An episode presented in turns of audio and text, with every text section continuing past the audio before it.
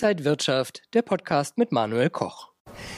Jobs in der Finanzbranche sind zum einen natürlich sehr spannend wie hier an der Börse, zum anderen muss man auch ehrlich sein und sagen, die sind auch lukrativ.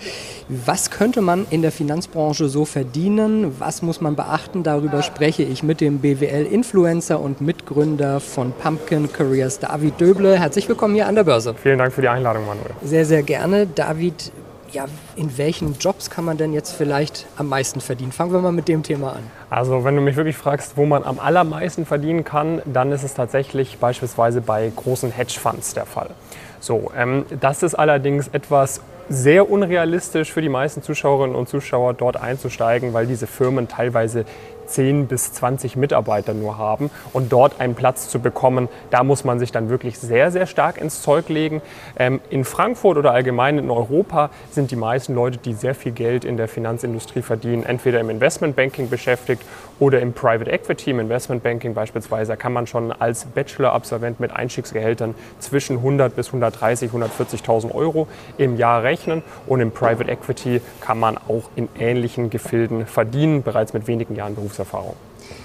man muss ja schon sehr viel arbeiten. Dafür ja. wahrscheinlich gerade am Anfang noch mehr richtig Gas geben. Ja.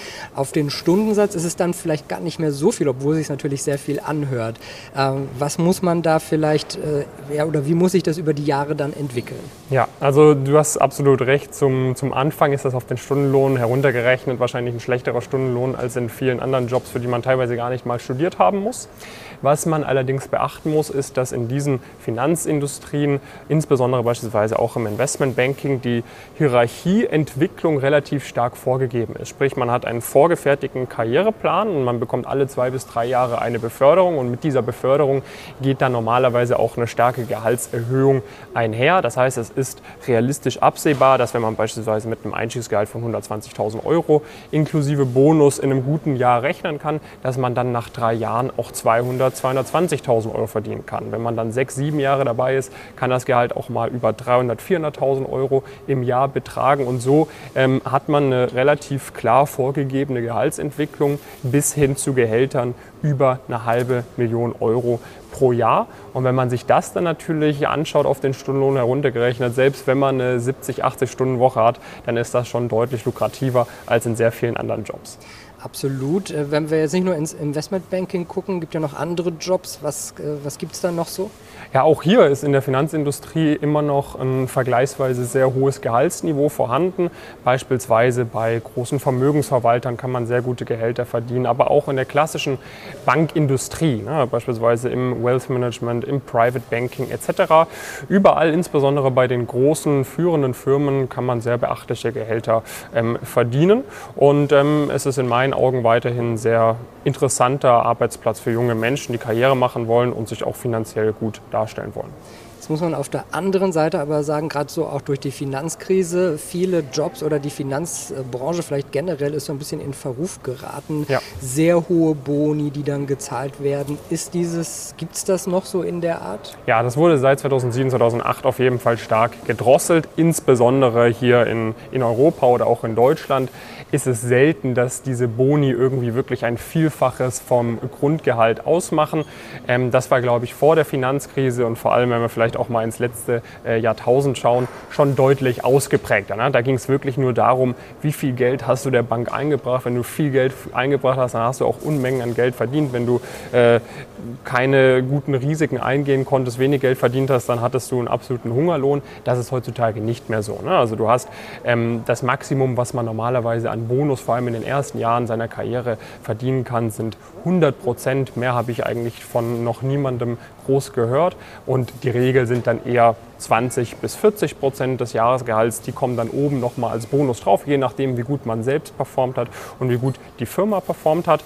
Und erst wenn man dann wirklich als Partner auch Umsatzverantwortung hat, da kann dann das, der Bonus auch ein Vielfaches vom Jahresgehalt ähm, betragen. Aber auch dort wurde stark geschaut, dass es nicht mehr incentiviert, sehr riskante Entscheidungen zu treffen, die dann, wenn sie nicht funktionieren, sehr große wirtschaftliche Schäden anrichten können. Welche Tipps hast du denn für junge Leute, die gerne in der Branche arbeiten würden und die vielleicht auch gerne gut verdienen würden? Mein Nummer eins Tipp wäre wirklich, dass man sich jetzt nicht zu sehr auf das Einstiegsgehalt fokussiert. Ne? Es gibt einige Arbeitgeber in der Finanzindustrie, die locken Praktikanten bereits mit Praktikumsgehältern von über 5000 Euro pro Monat und dann eben auch diesen Einstiegsgehältern weit über den 100.000 Euro pro Jahr. Das mag natürlich auf den ersten Blick sehr verlockend klingen, allerdings empfehle ich, dass man auch langfristig schaut. Ne? Man will wahrscheinlich länger als nur für ein, zwei Jahre äh, Karriere machen und selbst wenn man über 100.000 Euro im Jahr verdient, reicht das dann auch noch nicht aus, um sich in die Frührente zu begeben. Das heißt, man sollte schon auch schauen, okay, was bietet mir dieser Job für Entwicklungsmöglichkeiten an, wie viel Geld kann ich in fünf Jahren verdienen, in zehn Jahren, in 20 Jahren. Das heißt, da schon auf den längeren Zeithorizont gucken und vielleicht auch mal Gehaltseinbußen, äh, Gehaltskürzungen sozusagen in Kauf nehmen, wenn man sich dafür dann langfristig deutlich bessere Gehalts- und Karrierechancen von dieser Firma ein, ähm, vorstellen kann. Und Geld ist natürlich die eine Sache, aber man muss sich ja auch verwirklichen können und genau. happy sein im Job. Genau. Also es gibt ja auch viele Studien, die besagen, dass ab einem gewissen Einkommensniveau jeder extra Euro auch nicht mehr so einen großen Einfluss hat auf unsere Zufriedenheit. Und äh, da würde ich auch auf jeden Fall zustimmen, dass man lieber in Kauf nehmen sollte, ein bisschen weniger zu verdienen, aber dadurch äh, einen Job zu haben, mit dem man zufriedener ist, wo man sich mehr wohlfühlt, wo man vielleicht auch nicht ganz so viel arbeitet und wo man jeden Tag einfach mit einem Lächeln auf dem Gesicht in die Arbeit fahren kann, anstatt äh, ja, viel Geld zu verdienen, aber total unglücklich in seinem Leben zu sein. Jetzt wird oft gesagt, gerade so äh, Stichwort Generation Z, der Job muss sich um das Leben entwickeln und nicht das Leben um den Job. Was haben denn junge Leute heutzutage für Ansprüche? Wollen die noch so hart, sage ich mal, arbeiten oder wollen die lieber mehr Life-Balance haben? Ich glaube, da gibt es solche und solche. Also natürlich gibt es den klaren Trend, dass die jungen Leute sich immer mehr selbst verwirklichen wollen, dass man immer mehr Optionen hat und die dann auch äh, wahrnimmt. Aber es gibt immer noch diese Gruppe von Leuten, die bereit ist, hart zu arbeiten, ähm, die karriereorientiert ist. Und ich denke mal, das wird äh, auch noch lange so bleiben. Also es wird immer noch Leute geben, die bereit sind, 80 Stunden die Woche zu arbeiten und auch mal Aufgaben zu machen, die vielleicht jetzt nicht äh, so toll sind, obwohl sie natürlich lieber irgendwie in Bali am Strand liegen würden. Ähm, aber es gibt immer noch diese Gruppe von sehr ehrgeizigen jungen Menschen, die bereit ist, hart zu arbeiten, um sich eine gute Karriere aufzubauen sagt David Döble, BWL-Influencer und Mitbegründer der Karriereplattform Pumpkin Careers. Dankeschön, dass du hier an der Frankfurter Börse wieder warst und danke Ihnen und euch, liebe Zuschauer. Bis zum nächsten Mal. Alles Gute. Und wenn euch diese Sendung gefallen hat, dann abonniert gerne den Podcast von Inside Wirtschaft und gebt uns ein Like.